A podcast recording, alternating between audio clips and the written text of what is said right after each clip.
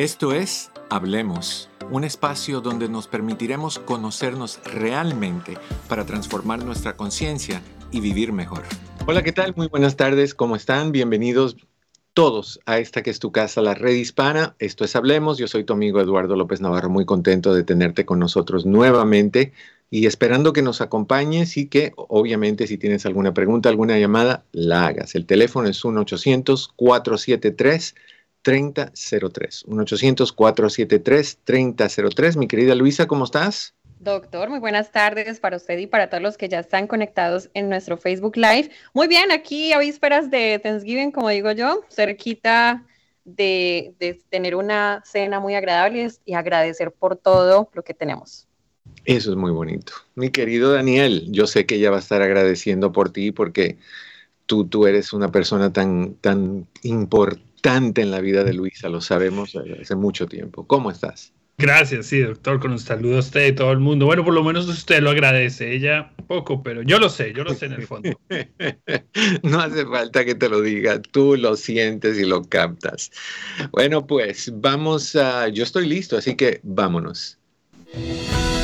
En la prevención está la clave para vivir a plenitud.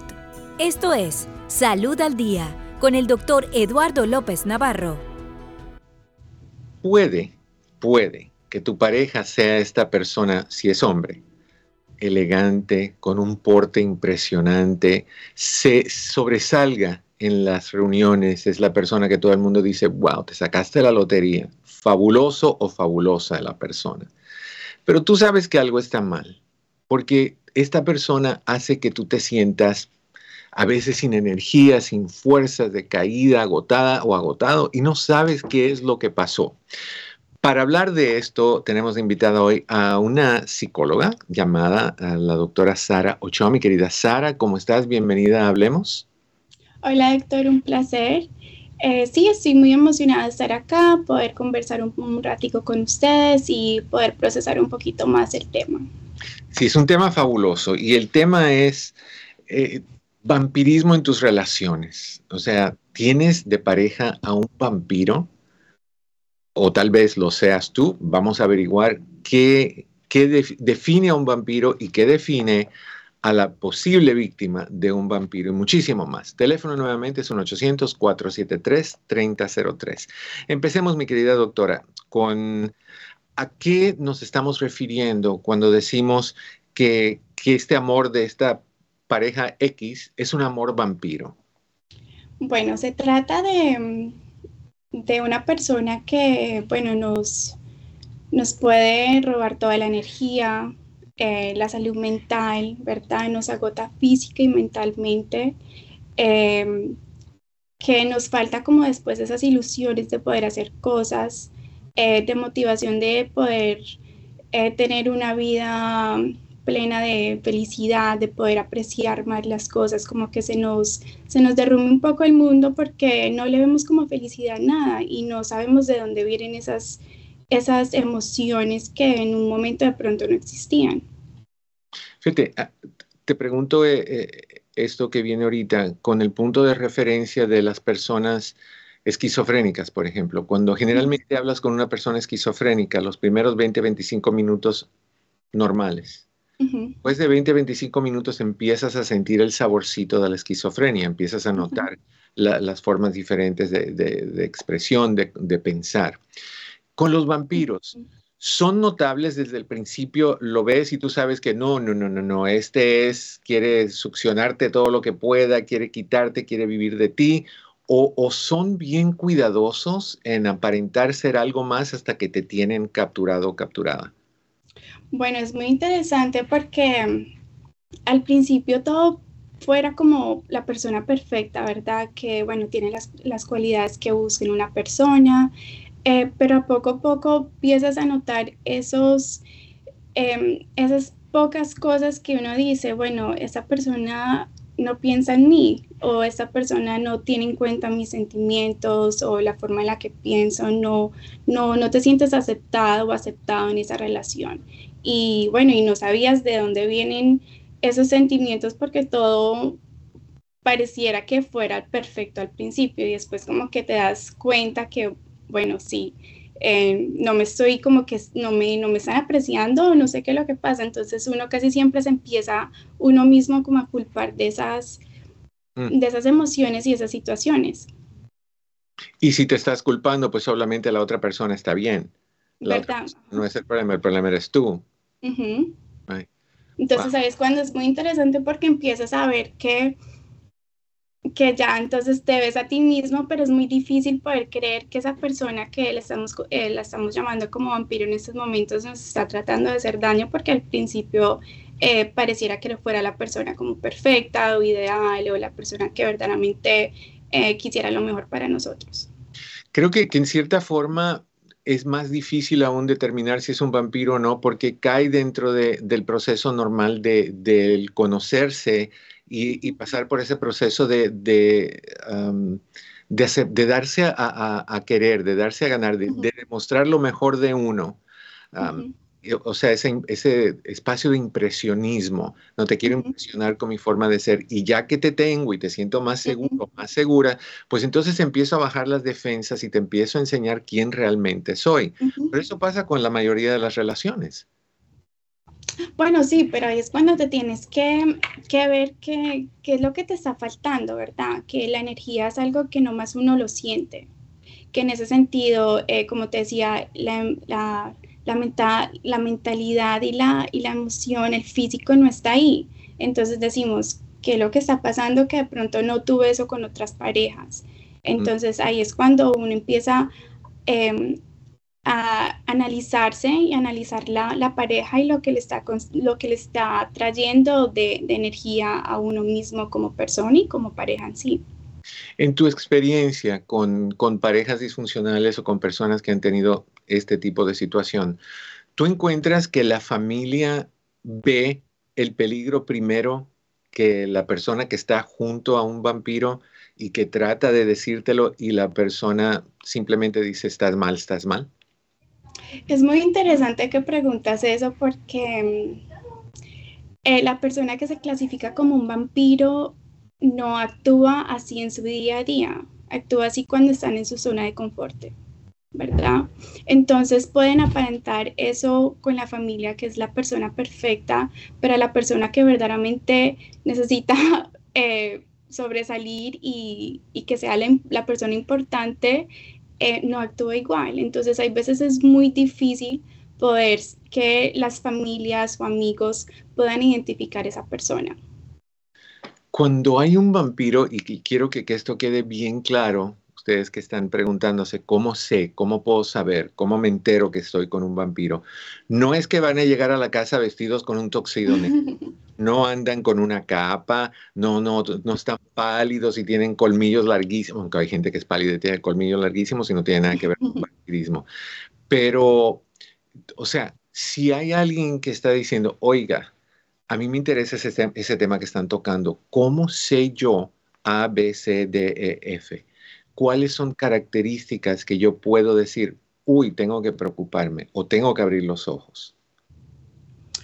Eh, bueno, eh, una de las características es que esa persona siempre busca tener la razón en, todos, en todas las situaciones, ¿verdad? Es muy difícil poder ver el punto de vista de la otra persona, em, porque su, su propio punto de vista es el más importante y el que es válido para él y para la relación. Em, y la capacidad de poderte escuchar y comprender es muy limitada. Entonces es, es, es buscar como buscan sus propios intereses y su propia forma de tener y estar en la relación para buscar el bienestar de ellos como persona, pero dejan muy aparte la otra persona y la relación en sí. Frente a otras personas, este vampiro aparentaría ser caballeroso, cariñoso, eh, cuando, por ejemplo, en una junta o en una fiesta, hacia su pareja y ya cuando están en su zona de confort, que es en la casa, ser completamente lo opuesto. Sí, la mayoría de las veces sí. Okay. Y, es porque eh, viene también del, del narcisista, ¿verdad? Que la persona se clasifica como ser muy egocéntrica y es solamente la, el bienestar de ellos el que importa en este momento. Entonces, es tener esa luz en ellos mismos y ser luz para todo el mundo, pero cuando llega a la casa necesita poder eh, exprimirle la energía a otras personas para seguir brillando. Porque viven de ti, o sea, tú suples lo que no tiene. ¿De, qué tipo de familias o de, crianzas o de ambiente puede venir eh, este tipo de problema en un ser humano? Bueno, es, muy interesante porque puede ser de familia que, la persona fue eh, muy protegida, eh, que siempre fue el centro de la atención en la familia, o también puede ser al, otro extremo que nunca tuvo esa, esa atención, ¿verdad? Entonces ya cuando una persona le da esa atención, em, es como que exprimirle toda esa energía y todas esas cosas que de una pareja que, pueden formar tan bonitas que también él dice, bueno, voy a, usar esto como en contra de ti y te voy a mantener acá conmigo por toda la vida, pero a la, a la vez no, no es, la otra persona tampoco está recibiendo nada a cambio a eso. Entonces nos, casi siempre nos quedamos ahí en ese, en ese entorno porque pensamos que esa persona verdaderamente nos quiere, porque hay momentos que sí expresan eso, pero después vuelven y nos vuelven y nos jalan y dicen, no, porque tú eres, entonces ahí es cuando viene el narcisista, la persona narcisista y también el egoísmo de, la persona y el ego. Ese, ese sería el, anzuelo, por ejemplo, que, mantiene a la persona ahí, o el, gancho que mantiene a la persona ahí. O sea, te, exprimen, te, te, hacen todo lo negativo que te hacen y ya cuando llega un punto donde temen, bueno, se me va a ir, entonces ahí dan un poquito de, de, cariño, de afecto, te acerca y de ahí vuelven a sacarte otra vez. O sea que te dan la oportunidad de llenarte de sangre para después volverte a chupar. Claro que sí. Y no es sangre, obviamente, estamos hablando más bien. estamos hablando de la energía, del amor y de esa pasión que uno tiene por poderle brindar ese amor, ese cariño a esa pareja y, y, lo, y entonces das un poquitico, pero quitas más de lo que das, entonces te exprimen, ¿verdad? Entonces tú te quedas así como vacío, que estás, eh, que te falta esa energía física, eh, mental y amorosa también, que no, no te sientes apreciado ni, ni, ni que tienes una persona que verdaderamente está ahí para escucharte tus pensamientos, tus preocupaciones, ¿verdad? Porque siempre es todo alrededor de esa persona y, y, lo, que, y lo que para ellos es importante. ¿Sabes lo que me acaba? Yo soy muy visual. Me acaba de venir a la mente el concepto de que no sé si es necesariamente un vampiro, pero yo creo que la comparación es también efectiva si comparamos a estas personas con una de las maquinitas de Las Vegas. Das un y te dan pero te mantienen, ahí, y son frías y son duras y no te apachan y no te quieren y no te dan nada, pero de vez en cuando te regalan cinco dólares. Y sigues. Sí, como que tú vas metiendo y pero te van sacando más y más hasta que tú dices, vale, como ya, ya no tengo nada más que dar, ya, ya me quedé sin nada. ¿Qué pasa cuando... alguien llega a ese punto, ah, doctora? ¿Qué pasa cuando llegas al punto donde te sientes ya, ya no tengo, soy, soy, estoy exprimido, estoy exprimida? ¿Qué, pasa entonces? En ese momento es cuando es lo que, lo que te decía, que ya no culpamos más a otra persona, nos culpamos nosotros mismos decimos, no, por mi culpa me siento así, porque no le di suficiente, ¿verdad? Y lo que, lo que el vampiro hace es que siempre pide más y más, ya hasta que tú llegas a un punto que no puedes dar más, entonces te quedas exprimido, que ya para ti em, las emociones ni siquiera son válidas, porque ya eh, nunca te las validaron y, es como que tú mismo te miras y dices, no, por mi culpa estamos en esta situación, por mi culpa él se siente así. Ya nos empezamos a culpar a nosotros mismos y también por no haber tomado decisiones que antes hubieran sido más importantes, como poner límites, ¿verdad? Eh, los límites en una relación especial, especialmente para proteger la energía eh, es casi es algo muy básico en una relación que en este entonces ya hemos pasado esos límites y ya hay veces nos empezamos a culpar cuando es muy tarde. Y cuando empezamos a culparnos, es lo típico que la persona diga, no, hasta aquí tiro la toalla, se acabó la relación, o es lo típico que la persona siga intentando revivir algo que siente que dañó. Bueno, si, si, no nos, si no nos miramos a nosotros mismos y también tener valor propio, ¿verdad? Tener valor propio de qué es necesario para nosotros y qué es importante para nosotros como persona y como pareja. Em, eh, poder prestar atención a las emociones, emociones que, que son importantes para nosotros y, y, entender también cuando empezamos a entender qué es lo que nos está agotando esa energía eh, ya si no tenemos más a esa persona al lado de nosotros, ¿cómo sería diferente? ¿Qué sería diferente? ¿Qué cambiaría? Em, y también si estamos en el punto de vista de hacia afuera, podemos eh, tomar esos descansos que necesitamos, de no, de no siempre estar para que otros nos aprueben y esa persona nos siga aprobando, pero nosotros, ¿cómo nos, como el valor de persona, qué significa para nosotros? Es cuando empezamos a, a ver qué es lo correcto en una relación o también para nosotros mental y físicamente. Y totalmente me, encantaría, si tú tienes alguna llamada, tú que nos estás, alguna pregunta, perdón, tú que nos estás escuchando, que te pongas en contacto con nosotros para poder hablar de lo que sea que, que estás tratando de descifrar. Si de repente tú estás diciendo, oh, oh, ese o esa soy yo estoy en una relación similar. El teléfono es 1-800-473-3003, 1-800-473-3003. Ahora, hemos estado hablando, mi querida doctora, de que qué tal si tenemos a una pareja que es así. Ahora, ¿qué tal si el vampiro soy yo? ¿Cómo puedo yo darme cuenta que ese soy yo? Bueno, esa es una pregunta bien interesante porque hay veces es muy, es difícil nosotros mismos poder aceptar nuestros defectos.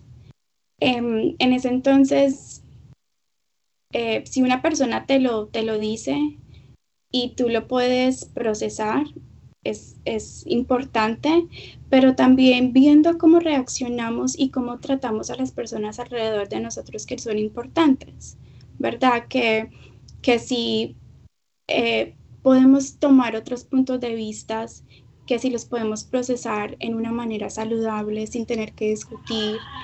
Em, también viendo que tenemos límites y que son, esos límites son, son adecuados a, alrededor de, lo, de las parejas que tenemos alrededor de nosotros y también estamos protegiendo y aceptando esos límites de las otras personas es cuando nos tenemos que ver internamente y decir, bueno, eh, estoy siendo justa con mi pareja y, y qué es lo que está causando esa tensión en nosotros, que a veces es un poquito verlo entre uno mismo, pero también escuchar a las otras personas creo que es muy importante porque el defecto no casi nunca se ve uno propio, pero otras personas y especialmente con una pareja amorosa que, que que tú compartes una vida, es, es muy válido poder también tomar en cuenta em, las, las, decisiones de ellos o también poder tomar en cuenta em, las críticas que tienen sobre nosotros que sean, que pueden hacer cambios muy positivos en nosotros.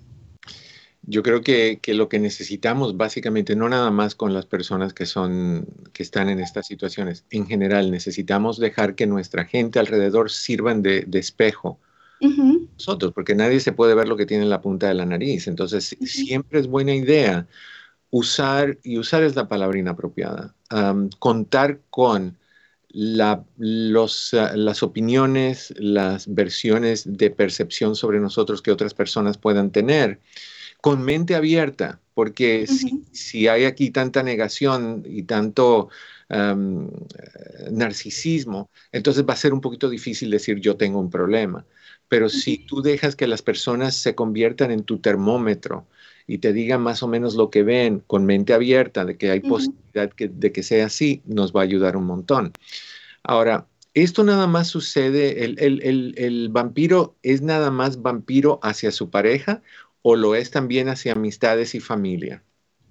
No, pueden haber vampiros hacia la hacia amistad y familia también. Em, es importante saber que muchos de nuestras, de nuestras, de nuestros traumas y nuestras experiencias pasadas también tienen que ver mucho con esto, ¿verdad? Y saber que que hay que procesar eso, lo que es personal con uno mismo y también con la ayuda de un terapista y un psicólogo y no reflejar todas esas incomodidades o esa forma de pensar en otras personas, que en ese sentido sería la familia, los amigos, eh, si de pronto alguien en la familia no, no lo acepta o no, o no tienen la misma forma de ver, de ver las cosas, es un poquito más difícil para esa persona poder tener eh, esa conexión de humano.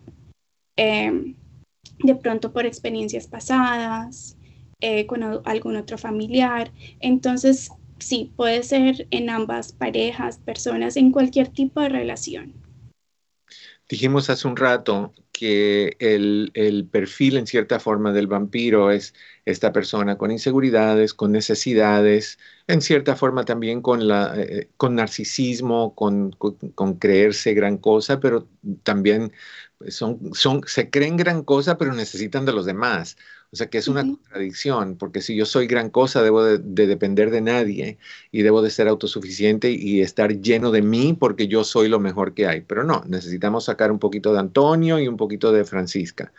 Pero, ok, entonces, ese es más o menos el perfil del vampiro. ¿Cuál es el perfil más o menos típico, si es que hay tal cosa, de aquellas personas que suelen ser personas que les atrae el vampiro? Bueno, las personas que pueden, que, pueden atraer más un vampiro son personas que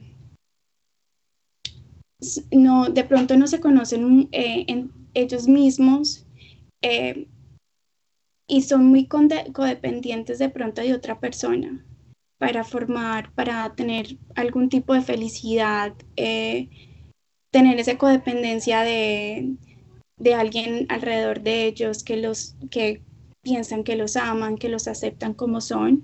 Mm. Y esas personas em, en sí no se conocen ellos mismos y se empiezan a conocer tras esta persona que es un vampiro.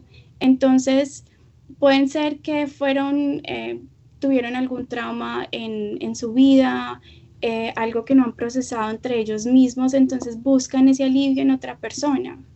¿Verdad? Y esa persona se puede convertir, bueno, eh, el vampiro dice, esa persona es codependiente de mí, puedo, puedo actuar como quiera, me van a aceptar como son, como soy, y ya esa persona empieza a creerse en eso, ¿verdad? Entonces es lo que te decía, poderse, em, poder estar alerta de, esas, de esa emoción física y mentalmente es una de las primeras cosas que una persona puede decir, bueno, estoy, estoy, estoy siendo justa conmigo misma? Eh, ¿Será que me están dando la energía que estoy poniendo en la, en la relación? ¿Estoy dando lo mejor porque no lo estoy recibiendo? O teniendo a veces parejas que también fueron iguales. Entonces es lo único que conocen, ¿verdad? Entonces es muy difícil de, de poder eh, quebrar, eh, sí, quebrar esas, esas cadenas y se ven, se ven repitiendo la misma y la misma, la misma historia. Dice, y mi querida Luisa, si, encuentras algún, algún comentario en el chat que, valga la pena que toquemos, me encantaría que lo hiciéramos. Yo encontré uno, dice Alicia Herrera, dice, es que tienen una visión cerrada, eh, perdón, una visión errada, pero son muy mal, maleducados y por su creencia en el amor de su madre, su discúlpame, déjame empezar otra vez es que tienen una visión errada, pero son muy maleducados por su carencia del amor de su madre, que nunca lo tomó en cuenta o me equivoco, dice Alicia Herrera. Bueno, eso es interesante porque el amor que, que una, esos son amores muy diferentes y ya al fin, entonces cuando uno va creciendo, uno va diferenciando los, el tipo de amor que uno necesita, ¿verdad? Y el, entonces uno poder saber el amor de madre y el amor de una esposa, una pareja o un esposo es muy diferente y qué es necesario para dejar que ese, amor siga creciendo. Eh, no lo podemos comparar, que es lo que a veces sí podemos hacer y fallamos haciendo eso, pero son eh, es amor de madre y amor de pareja, amor sentimental de crear una vida, memorias, so, no, no, no se pueden comparar a veces, pero sí muchas personas lo, lo suelen hacer. Una preguntita, Daniel, ¿me estás dando la música porque tenemos que ir a pausa? Sí, señor. Ah, bueno, ok. Doctora, no te me vayas. Volvemos con una preguntita más que quiero hacer contigo. Vamos a una pausa. Estamos en Hablemos, tu amigo Eduardo López Navarro, en tu casa, la red hispana. No te vayas, ya volvemos. ¿Ya bajaste la aplicación de la red hispana a tu teléfono inteligente? Búscalo ya en Google Play o en Apple Store como la red hispana.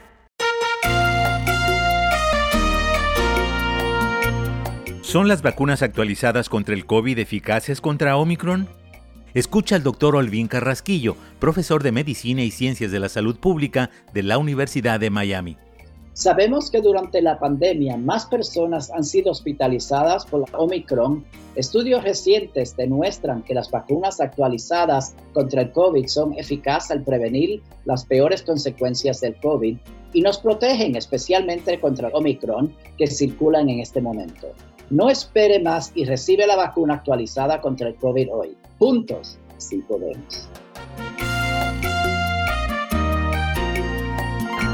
Encuentra vacunas actualizadas contra el COVID para personas de 5 años o más en vacunas.gov o envía un mensaje de texto con tu código postal al 822-862. 822-862.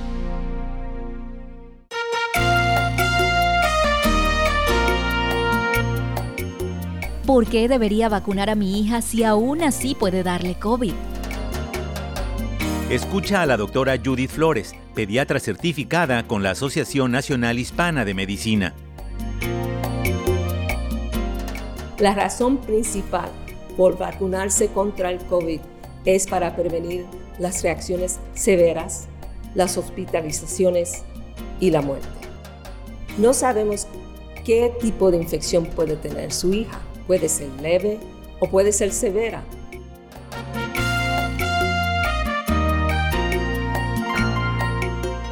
Para encontrar vacunas cerca de ti, visita vacunas.gov o envía un mensaje de texto con tu código postal al 822-862. Juntos sí podemos.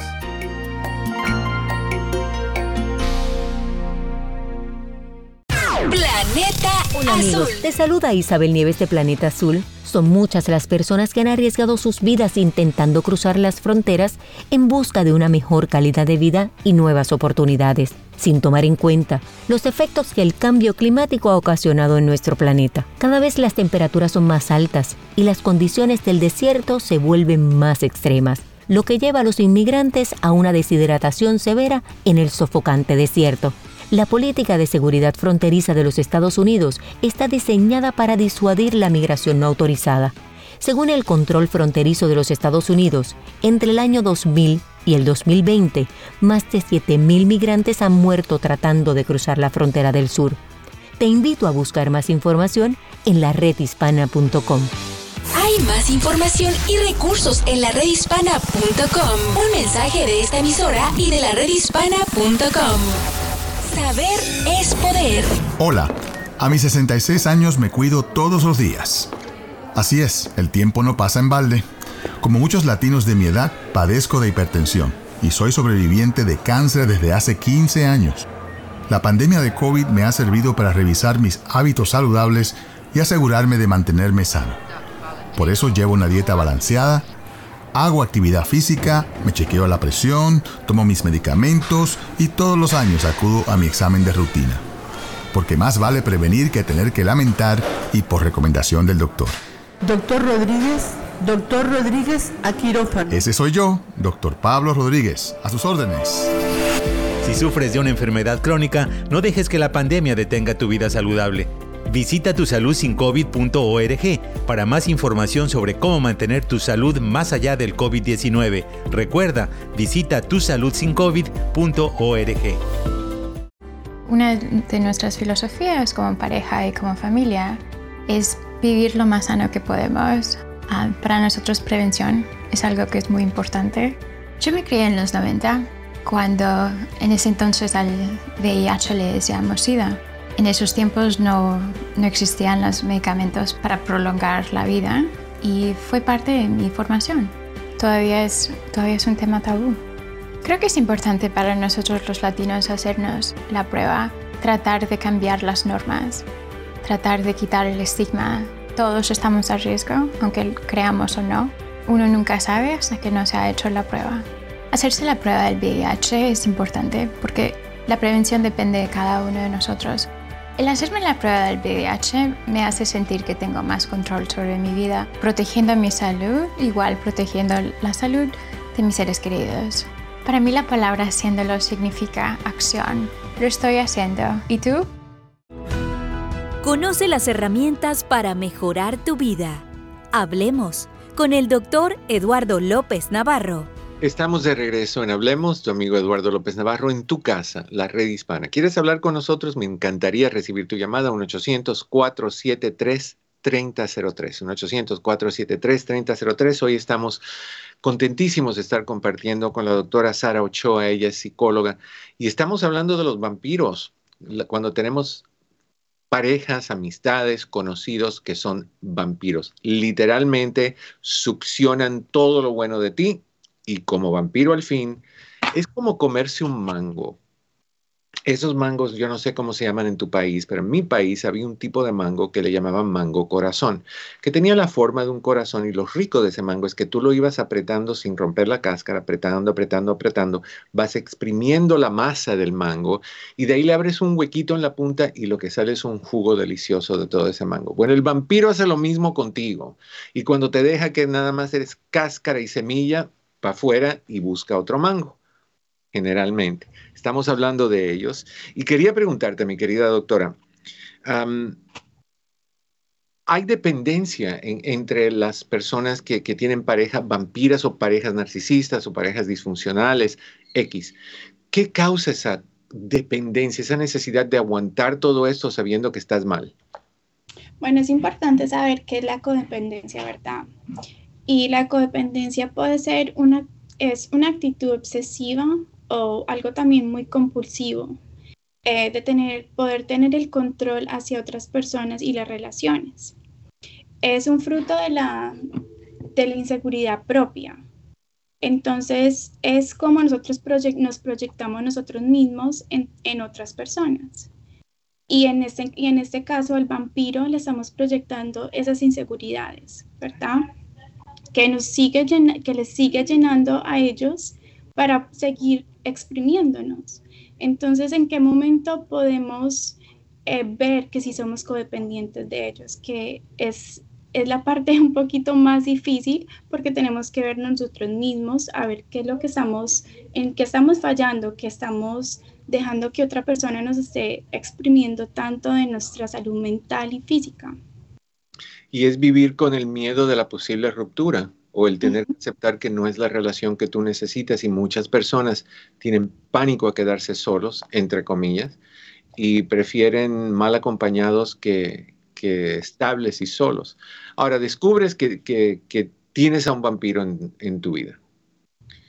¿Cuál es el próximo paso? Vamos a, a hacerlo específico a relaciones de pareja te das cuenta que, estás junto con un vampiro o una vampira, ¿qué hacer? Bueno, eh, lo más importante es poder establecer límites entre en uno mismo y en esas personas. Eh, es el, lo primero que uno, uno tiene que hacer para poder tomar decisiones y tomar un descanso físico, para uno poder decir, bueno, procesar qué es lo que estoy sintiendo. Eh, en ese sentido, poder poner atención a tus emociones, qué es lo que estoy sintiendo, qué es lo que estoy atrayendo, qué es lo que me están, eh, me están sacando de mí, que no me está dejando ser mi yo, mi yo ideal. Que en ese sentido es, es poder entender qué es lo que está agotando esa energía. Em, que sea, no, no, no escuchan tu punto de vista, eh, que no está siendo aceptado, que no, te ayudan en tu proceso de, pareja, de persona, de profesional, de padre, de madre, de amigo.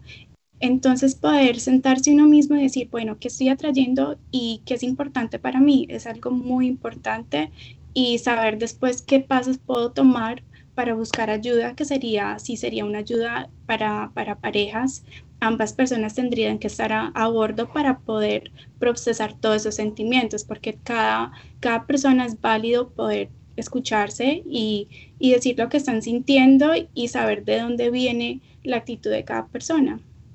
Se me hace un poquito difícil, iba a decirle a la gente que está con un vampiro, good luck, porque lograr que un vampiro o un narcisista diga, sí tengo un problema, sí necesito ayuda, se me hace altamente improbable, altamente. Pero, sí, pero también es importante saber que tú también quieres, si, si terminas esa relación, también quieres saber que esa era la opción, ¿verdad? Porque si uno termina una relación que para uno era la relación perfecta, pero no entiende por qué hay que terminarla porque hasta cierto punto ya no es saludable que serían lo que llamaríamos las, las relaciones tóxicas. Entonces, eh, si uno busca la ayuda de, eh, de, ayuda de pareja y ya eso, la persona no está, no está lista, no está preparada, no, acepta esa ayuda, ya es cuando uno toma la decisión de decir, bueno, ya ahora qué, es, qué me beneficia a mí como persona y, y ya, qué es el próximo paso que tengo que tomar. O sea que cuando te niegan eh, ir a buscar ayuda, esa es una señal de que esto no va a ir a ningún lugar. Recordémonos también que tú puedes hacer terapia individual como si fuera terapia de pareja. O sea, trabajar en ti para trabajar en la relación. Fabuloso, mi querida doctora Sara Ochoa, un montón de gracias y agradecimientos. ¿Cómo te encontramos si queremos ponernos en contacto contigo? Claro que sí, me pueden encontrar en Improving Lives Now por Instagram y por Facebook. Y bueno, y muchísimas gracias por tenerme en acá. Fue un placer poder hablar contigo. Y bueno, y escucho la, voy a meterme para poder ver las preguntas de todo el mundo y si de pronto les puedo responder, con mucho gusto. Súper, muchísimas gracias, mi querida doctora, es un placer. All right. Mi querido, querido Daniel, quiere decir que vamos al próximo segmentito. Conoce las herramientas para mejorar tu vida. Hablemos con el doctor Eduardo López Navarro. Que es bien importante tomar en cuenta ciertas cosas cuando estás en una relación de, con un vampiro. creo que también eh, es bien importante que tú sepas cuáles son las características de, de un vampiro qué, tipo de, persona atrae a un vampiro, porque muchas personas no están conscientes de eso. Muchas personas piensan que, que, el problema es el vampiro, pero el problema no es nada más el vampiro. El problema es que alguno de ustedes o algunos de nosotros somos tan, tan, tan, tan, tan buena gente, si le quieres llamar así, que vemos a un vampiro y decimos, mira, es aquí muerde aquí, pero un poquito más abajo. No, ahí no, ahí no, no vas a sacar sangre, un poquito más abajo. Y te sientes que estás haciendo algo por el bien de alguien, porque eres una persona que rescata, eres una persona que, ayuda, eres una persona que sana, eres una persona que cuida y, no quieres rechazar a nadie, aunque te estén dejando seco como ese mango que, te describí hace un ratito atrás.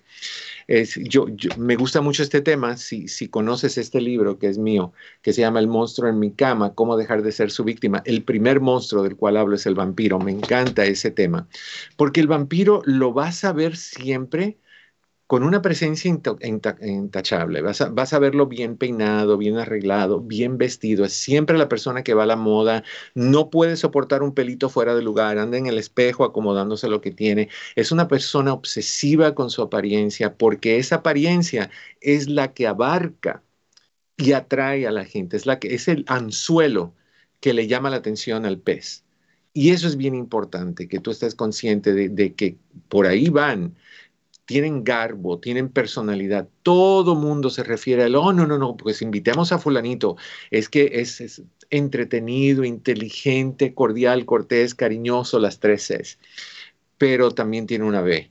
Y, es vampiro y es, y, es, y es egoísta y es narcisista y solo piensa en, nutrirse, en, en llenarse él. Si tú estás en una situación así, por favor, entiende que tú no necesitas estar con alguien así entiende que es tu decisión salirte de esa situación. Cuando tú estás amarrado a alguien, y esto es una frase que la leí hoy y me encantó, me encantó, que dice, la necesidad esclaviza, la preferencia te libera. Si tú estás sintiéndote necesitado, si tú estás sintiendo que tú tienes que estar con esta persona porque te mueres y no está contigo, tú eres una persona codependiente, tú eres una persona que estás esclavizada a vivir con esa persona. Es como el aire. Estamos esclavizados al oxígeno porque necesitamos eso para poder vivir. Estamos eh, eh, esclavizados al agua y al alimento porque necesitamos eso para poder vivir. Encima de eso, te vas a echar arriba a una persona que lo que quiere es dejarte seco, exprimido y de ahí tirarte a la basura y buscarse a otra persona. ¿Y qué te dicen? Ya estás vieja, ya estás gordo, ya no, se te cayó el pelo, eh, la gravedad te llevó las cosas hasta el polo sur, o sea, nada, bueno, que, que en cierta forma puede ser bueno, no tiene que ser necesariamente malo, pero, o sea, eso es lo que va a pasar eventualmente. Los vampiros no se quedan en relaciones a largo plazo, porque tú es como un globo, tú soplas un globo y lo, lo inflas, lo desinflas, lo inflas, lo desinflas. Eventualmente esa acción de, inflar y desinflar hace que se debilite el tejido del globo y eventualmente con un soplidito se explota. Lo mismo pasa con la víctima del, del vampiro. Eh, sacas, lo dejas que se llene, sacas, lo dejas que se llene, eventualmente la persona se rompe. Y de ahí es cuando te buscas a otra persona y se la buscan con la facilidad más grande del mundo porque son muy atractivas estas personas. Y tú piensas que, que tú eres la única o que tú eres el único. No, no, no, tú eres el temporal, tú eres el mientras tanto, tú eres el del momento. Entonces, analiza bien quién es esta persona y pregúntate qué tipo de compromiso quieres tener tú con esta persona. ¿Quieres ser el, proveedor? de la sangre para esta persona, de la energía para esta persona, o quieres usar esa energía para ti, para tu bienestar y para crecer. ármate de valor, dile a esta persona lo que tú necesitas, busca terapia. Si la persona te dice que no, no es la persona para ti. Si no quiere trabajar en ti, no quiere invertir tiempo, pues no es la persona para ti. ¿Por qué vas a seguir con alguien que lo que quiere es su bienestar nada más? Te ve caído en el piso, levántate tú. Ahora se caen, ayúdame, ayúdame. Todo ese drama. Eh, te, necesitan, pero no te dan absolutamente nada. pon tus límites, pon tus, tus parámetros y mantente firme a ellos. Y finalmente, no, no muerdas el anzuelo. Tú sabes lo que pasa cuando muerdes el anzuelo. La tentación es grande. Te gusta ver ese gusanito metido en el anzuelo y tú dices, no, pero eso tiene que ser rico, con un poquito de cachú debe de saber fabuloso.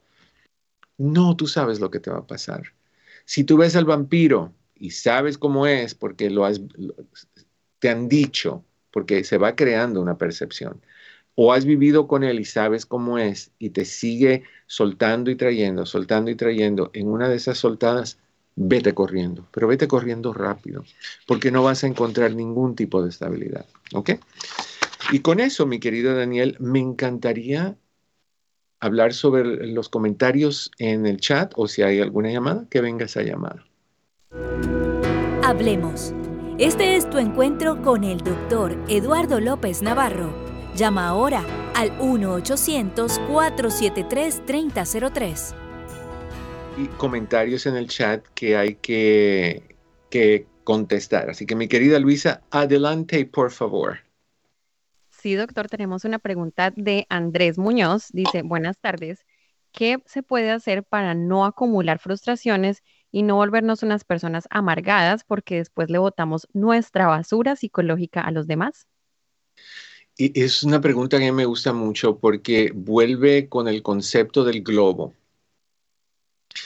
Somos generalmente personas que acaparamos. Somos hoarders, acaparadores de diferentes cosas. Somos acaparadores de, malos recuerdos para echarlos en cara. Somos acaparadores de, de esos amores que fueron, como dice la canción de Pimpinela, hay amores que no se olvidan y no los sueltas y no los dejas ir. Aunque el tiempo los deje atrás, tú no. Pero también tendemos, tenemos la tendencia de acaparar cosas tóxicas y cosas negativas en nuestras vidas y eso es un problema.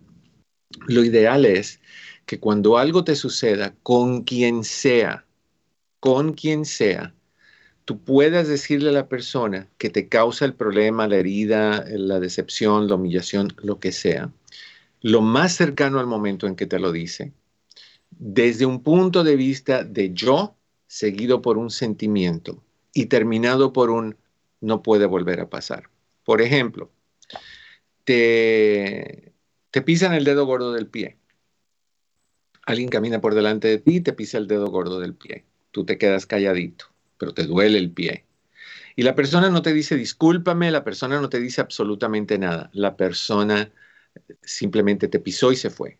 De repente vuelve a caminar por delante de ti y te vuelve a pisar el dedo gordo del pie.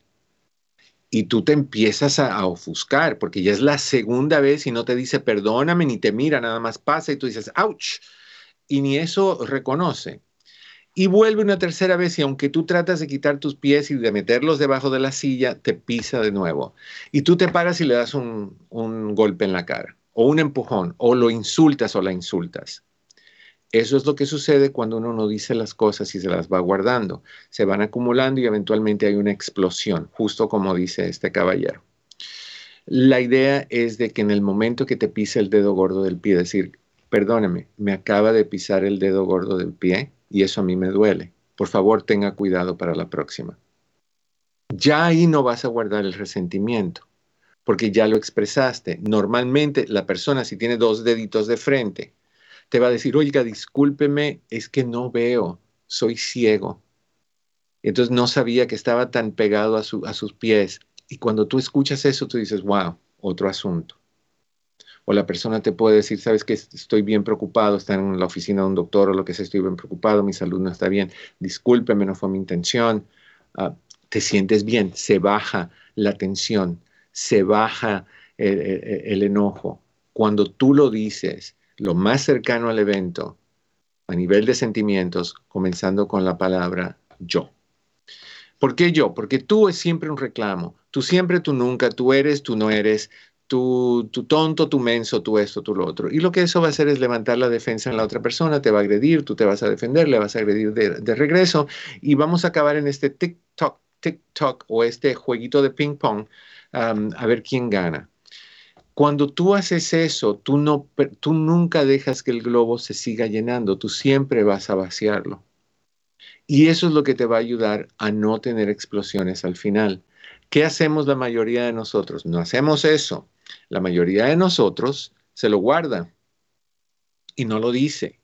Y cuando se lo guarda y no lo dice, se va incrementando el resentimiento, el coraje, lo que sea. Y, pasa una de dos.